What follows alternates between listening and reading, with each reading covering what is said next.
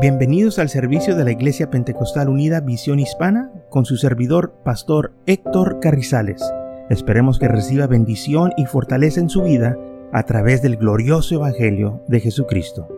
Y ahora acompáñenos en nuestro servicio ya en proceso.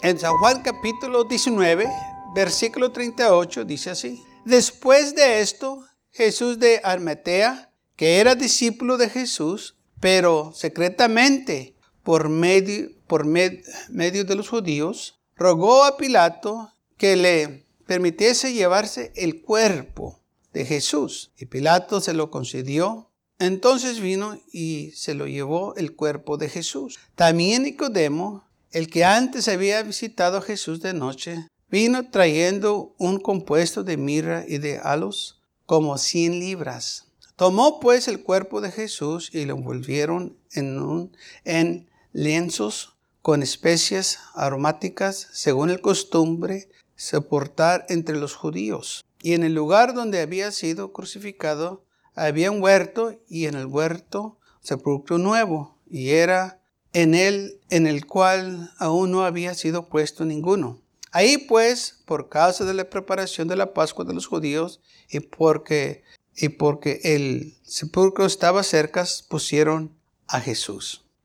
Muy bien, después que, que crucificaron a Jesús, fue José de Armetea y pidió el cuerpo de Jesús después de que Jesús había muerto. Eh, Pilato no estaba seguro si eh, Jesús estaba ya muerto y mandó llamar al centurión, el que estaba encargado de la crucifixión, y le dijo, Jesús ya murió, Jesús Nazareno. Dijo, sí, está muerto. Ok, ya en el cuerpo entonces. Y dice la Biblia que cuando eh, esto sucedió, también vino Nicodemo, ¿se acuerdan Nicodemo? El, que vino Jesús de noche, que Jesús le dijo, tienes que nacer de nuevo de agua y del Espíritu. Este es el mismo Nicodemo. Dice que vino aquí a visitar a Jesús de noche y él trajo un compuesto de mirra y de oles conforme este, a lo que se hacía para sepultar a los judíos, porque dice aquí que era un compuesto que él traía de especies según el costumbre de sepultar entre los judíos. Ahora, ¿de dónde agarraron esta costumbre de envolver a los muertos en una sábana? Porque este, eso es lo que se hacían. Bueno, sabemos que el pueblo de Israel estuvieron en Egipto por un tiempo. ¿Y qué hacían los egipcios? Enrodaban ¿verdad? Este, a sus muertos. La diferencia de lo que hacían los judíos y los egipcios era que no los enredaban todo, sino que los este, enredaban hasta el cuello. ¿okay? Los egipcios lo enredaban toda la cabeza y todo con estos lenzos o este, uh, lo que usaban uh, para enredar. Y los judíos dejaban la, la, cabeza pero le, le, ponían, claro, este, el cielo tapaban, este, como dice aquí la palabra del Señor que ahorita vamos a, leer, este, que los, eh, como el costumbre que era de ellos, y déjenme voltearle ahí para que uh, leerlo. Y esto fue algo que pasó que es, es, es, tremendo, es tremendo, porque aquí nos dice muchas cosas de lo que sucedió y por qué esto es eh, de suma importancia para nosotros aún hoy, porque hizo un gran impacto, ¿ok? De, de, lo que sucedió aquí, lo que hicieron estos dos hombres, ¿ok? Bueno, sabemos que los envolvían, los enrodaban en, en, este, en lenzos, pero también dice la Biblia que trajeron o trajo Nicodemo, mirra y qué más, halos. Y era un compuesto ¿Qué era mirra? Mirra era como, por decir, un líquido este, que después de un tiempo se iba a hacer duro. Y halos era como un polvo aromático muy bonito. Y combinados los dos, ¿verdad? Este, envolvieron a Jesús con eso. Eh, en la sábana que él estaba enredado, ya se lo pusieron. Y lo que sucede era que daba un olor muy bonito. Pero también lo que iba a suceder era que ese compuesto se iba a endurecer. Así como sucede cuando alguien se rompe un brazo y van con el doctor y le ponen un yeso. ¿verdad? Si hace duro, de primero pues está este, eh, lo, que le ponen está este, suave, pero después se, endurece el yeso, ¿verdad? Ahora, está duro porque ya se secó el yeso. Cuando se lo pusieron quizás eh, eh, era, era, líquido, estaba suave, pero ya a las cuantas horas se endurece. Esto fue lo que pasó con Jesús. ¿ok? Después que lo enrodaron, que lo envolvieron en ese este, lenzos, con el tiempo ya se hizo duro. Recuerda, estuvo ahí tres días, ¿ok? E, e, en la tumba. Y el olor que dio, la fragancia, qué bonita era, ¿ok?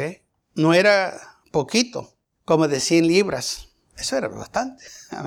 Así que es un olor, hermanos, eh, hermoso, o sea, fragante, bonito que estaba ahí. Gloria al Señor. Esto es muy importante que nosotros lo tengamos en mente. ¿Por qué? Porque esto es una evidencia de la resurrección y poder de Jesús. ¿Qué sucedió? ¿Qué pasó? No en la cruz, pero en la tumba. Aleluya. Sabemos que se levantó entre los muertos, pero ¿qué sucedió en la tumba? No, pues fue Jesús y, predicó eh, a, este, a los que ya estaban muertos. No, no estamos hablando de esto, estamos hablando de qué sucedió en la tumba. Bueno, estos dos hombres envolvieron a Jesús en un lienzo, le, pusieron este compuesto de mirra y halos y lo dejaron ahí. Amén. Y luego dice la palabra del Señor esto en San Juan, capítulo 20, versículo 1. El primer día de la semana María Magdalena fue de mañana, siendo aún oscuro, al sepulcro y vio quitada la piedra del sepulcro. Entonces corrió y fue a Simón Pedro y al otro discípulo, aquel a cual amaba Jesús, y le dijo, si han llevado del sepulcro al Señor y no sabemos dónde lo han puesto. Salieron Pedro y el otro discípulo. El otro discípulo es Juan. Y fueron al sepulcro. Corrían los dos juntos, pero el otro discípulo corrió más prisa que Pedro y llegó primero al sepulcro. ¿okay? La razón que por qué uno corrió más rápido que el otro, porque Juan todavía era un joven y Pedro pues, ya tenía su edad. Entonces, pues la, eh, natural un joven va a este, correr más rápido que, un, que otro que tiene ya más años. Y por eso Juan llegó primero al sepulcro. Y luego, ok, llegaron los, llegó Juan primero y lo primero que hace es, bajándose a mirar, vio los lenzos puestos ahí, pero no entró. O sea, él llegó a la puerta del sepulcro y nomás miró, pero no entró. Ahí hace muy este, claro esto, ok, pero no entró. Llegó luego Simón Pedro tras él, quizás ya llegó sin aire, pero llegó. Aleluya. ¿Y qué es lo que hace él? y entró en el sepulcro y vio los lenzos puestos ahí y el sudario. O sea, esto era lo que estaba en la cabeza, porque recuerden, los judíos no envolvían todo el cuerpo, nomás hasta el cuello. Ok, por eso dice aquí que tienen sudario. Tenía un, trapo, por decirlo así, eh, este, en, la cabeza.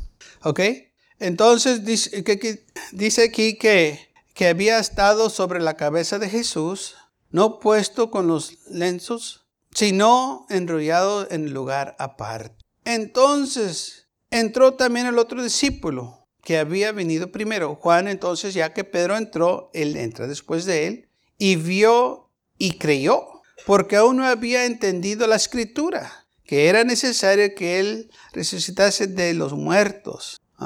Ahora, fíjese lo que dice aquí. María Magdalena va al sepulcro muy de mañana y cuando llega mira que la, la piedra que estaba a la puerta está quitada. Y ella mira esto y corre y da aviso a los discípulos que se han llevado ya a Jesús, que Jesús no está ahí porque vio ella la puerta abierta, pensó lo peor. Corrió donde estaban los discípulos y le dijo a Pedro y Juan y fueron ambos corriendo. Juan deja atrás a Pedro porque él corría más recio, y como estaba más joven, pues llegó más ah, eh, eh, pronto. Llegó a la puerta del sepulcro, se asomó y vio dice la Biblia, y vio, ¿ok? Pero no entró. Y luego llega Pedro tras de él al sepulcro y entró. Él sí entró y vio los lenzos puestos ahí y el sudario, ¿eh? que estaba sobre la cabeza de Jesús, pero no estaba con los lenzos, sino enrollado en lugar aparte. Ya después que Pedro estaba ahí, el otro discípulo también entra y luego dice, y vio y creyó. Ok, ¿qué es lo que vieron ellos? ¿Que Jesús no estaba ahí? Bueno, es cierto, Jesús no estaba ahí. Pero vieron otra cosa. Y porque vieron aquella otra cosa, dice la Biblia, creyeron que se había levantado entre los muertos. Acuérdense lo que le dije, que envolvieron a Jesús en lenzos, ¿ok? Y luego estaba, recuerde que tenía el compuesto de mirra y oles, y que se hizo duro, era como un cascarón, ¿eh? cacún. Um, creo que en español se dice capullo, algo así. Y cuando llegó Juan, llegó a la puerta y vio, eso fue lo que él vio vio donde Jesús este, estaba tendido y él vio donde eh, o, sabía lo que había pasado con Jesús, que, que le habían envuelto en, en, estos lenzos. Y ahí estaba el lenzo, pero Jesús no estaba dentro. ¿ok? Nomás era el puro cascarón donde Jesús estaba. Y cuando él vio, se quedó sorprendido. Y llegó Pedro y también vio esto, pero dice la Biblia que miró, Pedro miró un poquito más miró el sudario que estaba a un lado ya enrollado o doblado muy bien y acá estaba el cascarón. Y ellos estaban viendo o razonando lo que había acontecido. Porque para quitar un yeso de un brazo se tiene que romper. No se lo puede quitar nomás así. Y esto es lo que pasó también con ellos. Ellos estaban viendo esto. Y dijeron, para que Jesús salga de ahí, pues se tiene que romper este cascarón. Porque no nomás se puede salir de ahí porque pues está envuelto y, ya se hizo duro, es un cascarón. No se puede salir nomás cualquier persona para nomás levantarse y caminar, no. Alguien lo tiene que sacar de ahí. Pero si lo van a sacar de ahí, tienen que romper ese cascarón, ese capullo. Lo tienen que destrozar para que salga. La cosa era que Jesús no estaba ahí y aquel, y aquel cascarón estaba completo, no estaba quebrado. Por eso dice la Biblia, fíjese, cuando llegó Juan vio, pero no entró. Él vio esto y dijo, ¿ah? ¿Qué está pasando? Llegó Pedro y también dice la Biblia y vio. O sea que en, en el griego se refiere a diferente manera de ver. Que uno era nomás ver y el otro ver quiere decir estudiarlo bien. Y es lo que Pedro hizo, lo estaba estudiando, lo, lo estaba tratando de entender. ¿Qué pasó aquí? Aquí está el sudario, aquí está este cascarón. Y entonces, ¿qué sucedió? Yo, yo, yo puedo ver que Jesús no está aquí. Entonces, ¿qué pasó? Y Juan entra y mira Juan también de nuevo lo que está ahí enfrente de ellos. El capullo, el cascarón y el, el sudario. Pero Jesús no está. ¿Quién lo sacó de ahí? Pues nadie porque está entero. Y luego dice la Biblia que cuando Juan vio, dice, creyó. Pues no creía antes. Pues no. Es como yo usted pensamos. No es así. Es que ahora hay evidencias aquí de lo que Jesús les dijo, que si él se iba a levantar entre los muertos. En otras palabras, no hay otra explicación. Jesús se tuvo que levantar entre los muertos. Nadie lo pudo haber sacado de ahí. Él se levantó entre los Ahora, la Biblia dice que el ángel quitó la piedra. Y he escuchado muchos que dicen, bueno, quitó la piedra el ángel para que Jesús saliera. No, porque Jesús ya, ya había salido. Si, salió del cascarón, que no pudo salir de ahí. Ese es el poder del Señor. Y lo que sucedió en ese momento fue algo glorioso. Porque no nomás impactó a estos hombres, impactó a muchos. Porque todos sabían de que no había manera de que sacaron un cuerpo de ese cascarón o de ese capillo sin quebrarlo. Pero, ¿qué pasó aquí? ¿Qué sucedió? Lo que Jesús les dijo que iba a suceder. Destruyen este cuerpo y el tercer día yo me levantaré. y eso fue lo que él hizo, se levantó de ahí, con gloria y poder. Hermanos, no hay nada que pudo detener a Jesús que se levantase entre los muertos. Él se levantó así como él dijo que se iba a levantar. Y así como él se levantó entre los muertos, él promete a nosotros también levantarnos entre los muertos. Por eso Él dijo, el que cree en mí, aunque esté muerto, vivirá. Y si Él se levantó entre los muertos, también tiene potestad o tiene poder para levantarnos también a nosotros de entre los muertos. Esta es la esperanza que tenemos. Para eso Él vino, para darnos vida eterna. ¿Ok?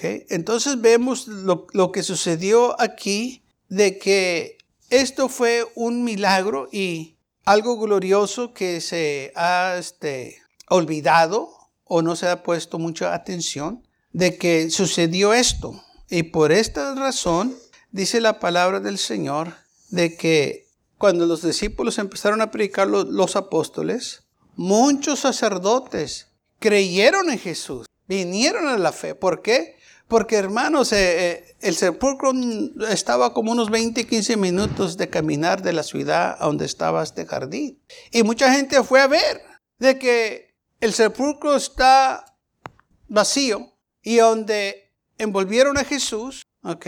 El cascarón todavía está ahí, pero él no está. Y todos sabían que un cuerpo no se puede remover de ahí sin quebrar el cascarón o los lenzos de ahí, porque ya estaban duros. Y por eso muchos vinieron a la fe. Porque los discípulos usaban eso para decir, bien, Jesús se levantó a todos los muertos. Vayan a ver ustedes. Díganme si, se puede salir alguien de ahí o pueden sacar a alguien de ahí sin quebrar o dañar el cascarón o el capullo.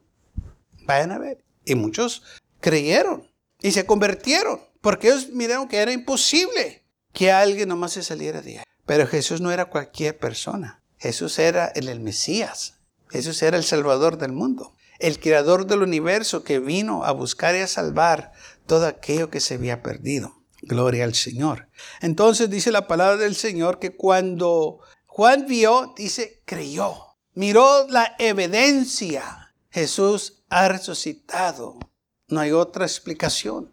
No hay otra manera que se pueda decir esto. Dice la Biblia, porque aún no habían entendido las escrituras. Todavía, eh, y el Señor les había explicado y explicado y ellos todavía no captaban. Pero cuando ellos vieron estas cosas, dice aquí, y creyeron que era necesario que resucitase de los muertos y volvieron los discípulos a los suyos y les contaron todo lo que había sucedido. Oye, lo que vimos en el sepulcro, ¿no vieron a Jesús? No estaba. Entonces, ¿por qué, vienen, por qué vienen así este, todos eh, asombrados? Eh, lo que estaba en el sepulcro si Jesús no estaba ahí. No, Él no estaba ahí. Pero no podemos entender cómo se salió de ahí. ¿Eh? Ahí estaba todo, pero Jesús no estaba. Y empezaron ellos a relatar a los otros discípulos qué es lo que vieron, qué fue lo que sucedió. Ahora, todo esto fue algo tremendo. Y especialmente Juan se enfoca mucho en esto porque, recordemos, Juan fue el que escribió el libro de Apocalipsis cuando estaba en la isla de Patmos. A él tuvo ahí una experiencia gloriosa con el Señor Jesús. Pero ¿sabía usted que Juan escribió primero el libro de Apocalipsis antes de escribir el libro de San Juan? Entonces, Juan aquí tenía este, un poquito más de conocimiento de lo que había sucedido. Y por eso él se enfoca en estas cosas, porque a muchos se les pasó eh, eh, los, estos detalles eh, que el Señor este, mostró para que ellos creyeran en Él. Y esto fue lo que sucedió. Por eso dice y vio y creyó. Entonces, ciertos evangelios se enfocan en ciertas cosas, pero Juan parece que agarra cosas que, por decir, no tienen significado, pero que realmente son bien importantes, que sí tienen significado. Eh, pues ¿quién, iba a pensar que esto de enrodar un cuerpo con, eh, con un compuesto de, mila, de mirra y olé iba a ser este, evidencia de la resurrección? Pero fue. Y ahí estaba el cascarón para comprobarlo. Hermanos, todo esto no fue de casualidad. El Señor sabía lo que estaba haciendo para darles las evidencias de la resurrección. Jesucristo sí se levantó entre los muertos. No importa que diga gente, yo no creo. No importa si tú crees o no, Jesucristo se levantó entre los muertos. Eso no cambia que Jesucristo se levantó entre los muertos porque hubo muchos testigos que lo vieron. Aún dice Pablo que hubo más de 500 hermanos que lo vieron, eso sin contar las mujeres. Dice, aunque unos ya durmieron, o sea, unos ya estaban muertos, pero vieron que a Jesús resucitado entre los muertos. O sea, hubo muchos testigos que lo vieron. Por eso esto no se puede ocultar. Aunque el mundo trate de negarlo, es que hubo testigos y hubo testigos y, y, sácanos de ahí. 500 testigos. Y tú me estás diciendo que no pasó. Hombres, y no estaba hablando de las mujeres, hombres. Vamos a suponer que había 500 hombres y 2.000 mujeres, porque todo el tiempo parece que hay más mujeres que hombres en las iglesias. Entonces vamos a decir que son 1.500, aparte los jóvenes, los jovencitos, los jovencitos, vamos a, decir que fueron 5.000. En, eh, en lugar de 500, son 5.000 que lo vieron. Eso ya son mucha gente para que alguien diga, no, no puede ser posible. Y si todos dicen, Aún dice la palabra del Señor que muchos sacerdotes creyeron en Jesús también y vinieron a la fe porque vieron esto que sucedió. Si no los convenció Jesús con los milagros que hizo, los convenció aquí en el sepulcro. Cuando vieron esto, dijo, no, no hay manera, esto no puede ser. Pues ahí está. ¿Mm? Y por eso, cuando los sacerdotes se pusieron de acuerdo y, y les pagaron a los soldados para decir, digan que sus discípulos se lo llevaron, que estábamos dormidos y de noche vinieron y se lo llevaron. Parece un buen plan, ¿verdad? El problema es que ahí estaba el cascarón. ¿Cómo te lo vas a llevar si ahí está el cascarón? Por eso la gente no les creyó. Por eso dice, y esto se, se dio a conocer de lo que ellos quisieron hacer, de que ellos querían engañar a la gente, pero esta vez no pudieron. Porque la gente decía, bueno, si se lo llevaron, ¿por qué el cascarón todavía está aquí? Y si se lo llevaron, ¿por qué no está todo quebrado, destrozado? Porque es la única manera que se lo pueden sacar de ahí. ¿Y qué decían los sacerdotes? Pues no pueden decir nada porque sabían que no podían negar lo que estaba en el sepulcro. Y no nos podían entrar en ese sepulcro porque no era de ellos. ¿de acuerdo? Recuerden que, era de, José. Así que era privado, no era, no era de ellos ese sepulcro. Y por eso no pudieron ellos impedir que se divulgara que Jesús se levantó entre los muertos. Ellos lo trataron de apaciguar, de que no se alborotara la gente, pero había muchos testigos. Y la gente iba y miraba el sepulcro. Y los sacerdotes decían, se lo llevaron los discípulos, se lo robaron. Y la gente miraba ahí lo que estaba en la tumba. Dijeron, no, no se lo llevaron. Miren, ahí está donde estaba envuelto. No está ni quebrado ni maltratado. Está ahí como lo pusieron. No se lo llevaron. ¿Mm? Y por eso mucha gente, después de la resurrección, cuando los discípulos empezaron a predicar, vinieron a Jesús. Por eso en el día del Pentecostés, tres mil personas, después cinco mil personas vinieron a Jesús, porque les estaban predicando lo que había sucedido. Y la gente miraba los prodigios, los milagros, las señales que estaban sucediendo, porque los discípulos andaban predicando el Evangelio de Jesucristo. Qué tremendo, hermanos. Amén. Sí, sabemos que se levantó entre los muertos, pero fíjese, esto impactó que la gente no pudo negarlo. Muchas evidencias. Aún los soldados, aún se dice que el soldado que crucificó a Jesús creyó. Gracias por acompañarnos y lo esperamos en el próximo servicio. Para más información, visítenos en nuestra página web macallen.church también le invitamos que nos visite nuestra iglesia que está ubicada en el 2418 Bowman Avenue con esquina calle 25 en McAllen, Texas 78501.